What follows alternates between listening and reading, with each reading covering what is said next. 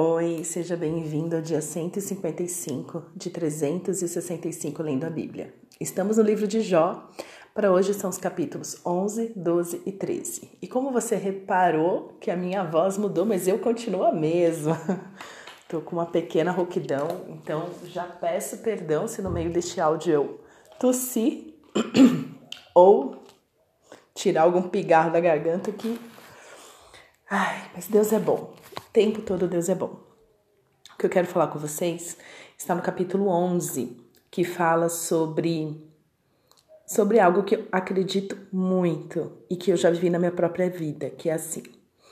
É, capítulo 11, a partir do verso 13, que fala: Se você dispuser o coração e estender as mãos para Deus, se lançar para longe a iniquidade de suas mãos e não permitir que a injustiça habite na sua tenda, então você levantará o seu rosto sem mácula, estará seguro e não temerá.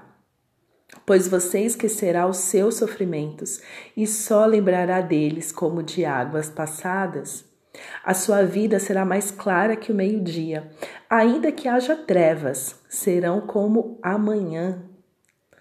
Você se sentirá seguro, porque haverá esperança. Olhará ao redor e dormirá tranquilo.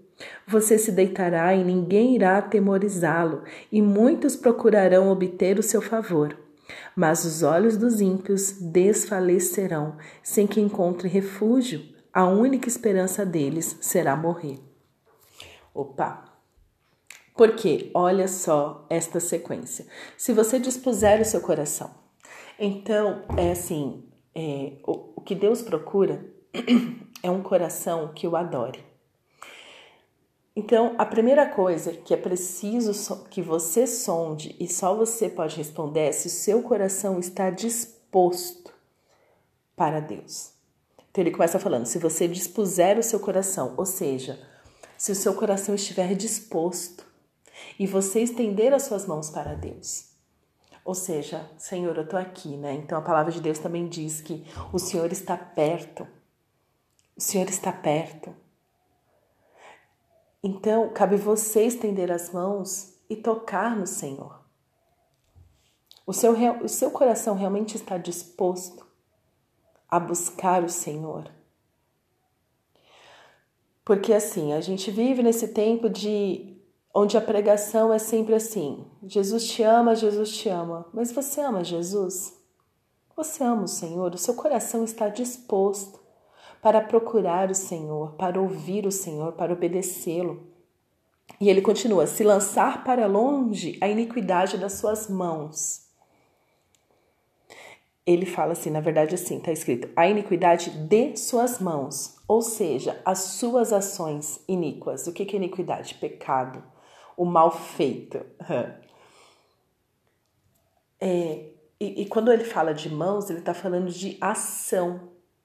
Ou seja, não é algo que você pensa, é algo exatamente o que você faz. Só que ele começa falando da disposição do coração. Então a palavra de Deus também diz que é do coração que sai é, todas as coisas ruins, né? A perversidade, a imoralidade, o roubo, a mentira sai do coração. Mas ei, também sai coisa boa quando Jesus habita aí.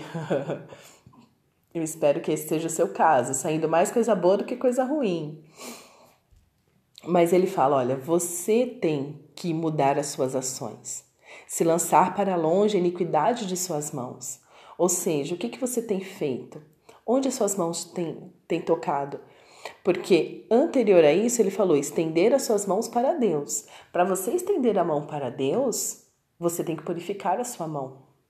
A sua mão tem que estar muito longe do pecado, né? Então, se lançar para longe, né? E não permitir que a injustiça habite na sua tenda. Ou seja, não permita que a injustiça seja algo é, no seu cotidiano injustiça contra você, porque a gente é sempre coitado da história, né? Ai, Deus, você não tá entendendo. As pessoas que são injustas comigo. Não, não é isso. Ele tá falando da injustiça na sua tenda. Perdão. A injustiça na sua tenda aqui quer dizer: você tem praticado a injustiça? Você tem sido injusto? Olha, pensa bem antes de responder. Injustiça. Se tem uma coisa que Deus detesta, porque Deus é justo. Deus é justo, Deus é santo, Deus é puro, Deus é imaculado, Deus é, Deus é perfeito. Mas se tem uma coisa que a Bíblia condena de Gênesis e Apocalipse, é essa injustiça, a corrupção, a mentira, o, é, a boca dizendo sim quando na verdade queria dizer não. A boca dizendo não quando queria dizer sim, essa coisa dúbia, essa coisa essa coisa estranha, sabe? Que não é nem branco nem preto é cinza. Não é nem para lá nem para cá. Então, injustiça. É não permitir que a injustiça habite na sua tenda, ou seja, não permitir que a injustiça seja algo normal na sua casa, na sua vida. A vida do crente, a vida do crente é buscar ter uma vida justa, ser justo. É por isso que a palavra de Deus também diz que é, a oração do justo muito pode em seus feitos. E todas as promessas é para uma pessoa justa. Daniel, ah, quem foi justo? Daniel. Daniel é o melhor exemplo de justo, né? Tanto que falam que Daniel, você espreme, espreme a história de Daniel, você não vê uma vírgula fora do lugar, né? Que ele, ele foi um homem temente ao Senhor e ele era justo. Balança justa, fala justa, julgava com justiça. Então não faça da injustiça algo normal no seu cotidiano. Não deixe que a injustiça seja, ah, tudo bem, todo mundo faz isso, por que, que eu não vou fazer? Ah, é normal, é só uma mentirinha. Por que, que eu não vou mentir? Ah, é só um. São só 50 centavos, ninguém vai dar conta.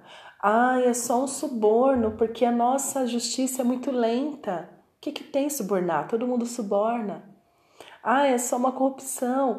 Ah, é só declaração do imposto de renda. Tá tudo bem, todo mundo mente na declaração de imposto de renda, por que, que eu não vou mentir? Todo mundo sonega impostos, por que, que eu não vou sonegar? Este é o problema. Então não deixe que injustiça.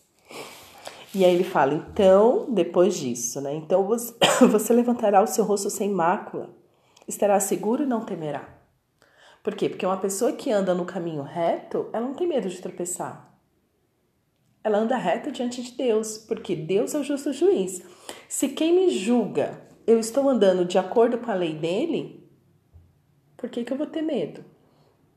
Aí chega na, na, na frase que eu super concordo, que é: Pois você esquecerá os seus sofrimentos e só lembrará deles como de águas passadas. Quando nós consagramos toda a nossa vida a Jesus, quando nós submetemos tudo, as nossas tristezas e as nossas alegrias a Jesus. Quando nós choramos, é, no, no episódio passado eu falei sobre a amargura, esgotado. Quando você faz isso com Jesus, você só lembra das suas dores como águas passadas os seus sofrimentos eles realmente acabam. Você esquece os seus sofrimentos. Eu falo disso com propriedade real, porque olha, eu costumo falar que a lista de desgraças aqui foi grande. Do momento que eu nasci até o momento que eu tive um novo nascimento, que inclusive foi recentemente, pensa numa pessoa que colecionou desgraça nessa vida, de abusos, enfim. Mas é realmente isso. Eu lembro dessas desgraças que aconteceram, realmente como águas passadas. Não dói mais lembrar, não dói falar, não dói, não dói nada. São águas passadas. É tantas águas passadas que parece mesmo que é outra vida. É que eu não acredito em reencarnação, mas se eu acreditar, para que reencarnação, gente? Nessa vida aqui eu já tive algumas reencarnações. Mas é isso, é uma sombra, eu, eu lembro vagamente que aconteceu. Ah, foi isso mesmo que aconteceu. Porque é isso que acontece quando nós submetemos toda a nossa vida a Jesus, todo o nosso sofrimento, quando nós esgotamos o nosso, sofri o nosso sofrimento em Jesus, Ele cura todas as nossas feridas. A palavra de Deus também diz: se o Senhor me salvar, verdadeiramente serei salvo. Se o Senhor me curar, verdadeiramente serei curado. Então, Jesus é esse que nos salva verdadeiramente, que nos cura verdadeiramente, quando nós recorremos a Ele. Ele continua: sua vida será mais clara que o meio-dia, ainda que haja trevas, será como a manhã. Né? Tá, tá, tá separado, tá? Será como a três pontinhos manhã, né? Tipo, será como o amanhecer, será, será o período da manhã. Então, quando você tem a sua vida 100% centrada em Jesus, quando você consegue realmente submeter toda a sua vida, você anda na luz. É mais claro que meio-dia. E mesmo nos dias nebulosos, quando a gente está em trevas, quando a gente está ali, ó. Porque não é todo dia que é feliz, não. Né? Eu sou feliz porque eu sou feliz em Cristo. Mas tem sim os dias de dor, os dias de angústia. Mas mesmo assim, mesmo nos momentos de trevas, onde não enxergamos nada, tá ali, claro como a luz da manhã, porque eu sei quem cuida de mim. Continua, você se sentirá seguro porque haverá esperança. Olhará ao redor e dormirá tranquilo. Gente, como é bom ter paz.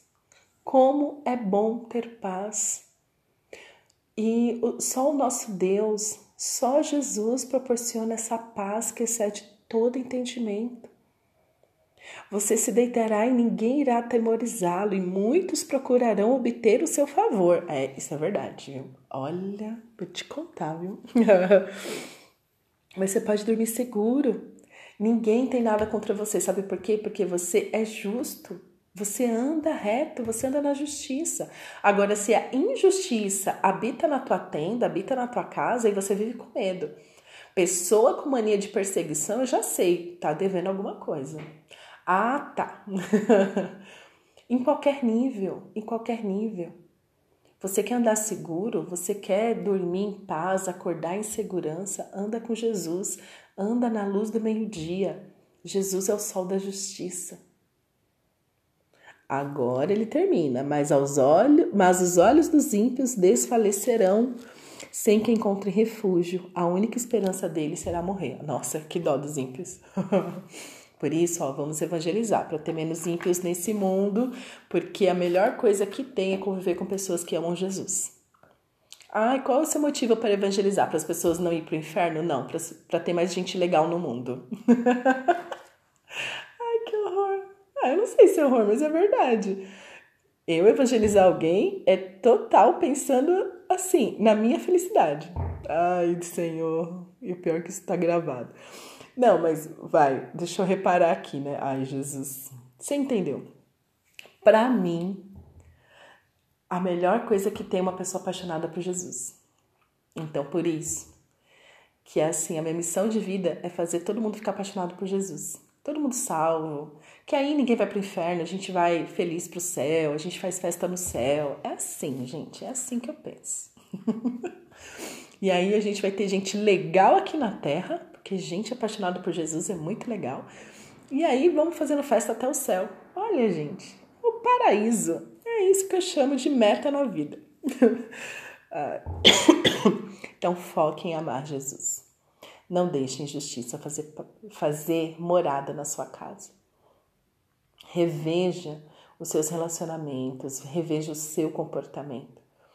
Mas o primeiro relacionamento que você tem que revisar é o seu relacionamento com Jesus porque é deste relacionamento com Jesus que todas as outras coisas acontecem. Porque é somente no temor do Senhor, é somente quando você ama Jesus em primeiro lugar que você realmente busca ter uma vida íntegra. Por quê? Porque uma vida íntegra te faz ser um com Ele, enquanto o pecado te afasta, te afasta. Aí você vai falar assim: ah, mas eu sou salvo, ai, o sangue de Jesus já perdoa os meus pecados, perdoa do passado. Se você pecou hoje, já tá precisando de novo pedir perdão, querido, tá? E mesmo se é do passado, tem que pedir perdão. Tem que pedir perdão, tem que pedir perdão. Mas aí é outra aula só sobre perdão. Busca andar reto diante do Senhor e com certeza você não irá se decepcionar. Sua vida será abundante em paz paz, muita paz, muito amor e muita misericórdia. Amém? Pai, obrigada pela tua palavra. Obrigada, Senhor, porque cada vez que abrimos a tua palavra, aprendemos mais de ti. Sonda, Senhor, o nosso coração, a nossa mente. Traz para a luz o que está nas trevas, Senhor. Nos confronta, ó Pai, no nosso pecado. Nos confronta, Senhor, na nossa pequenez. E nos ajuda, Senhor, a ter uma vida íntegra diante de Ti, a andar nos Teus caminhos, a amar o que o Senhor ama, a aprovar o que o Senhor aprova. Corrige, Senhor, os nossos passos, para a honra e glória do Teu nome. Em nome de Jesus oramos. Amém.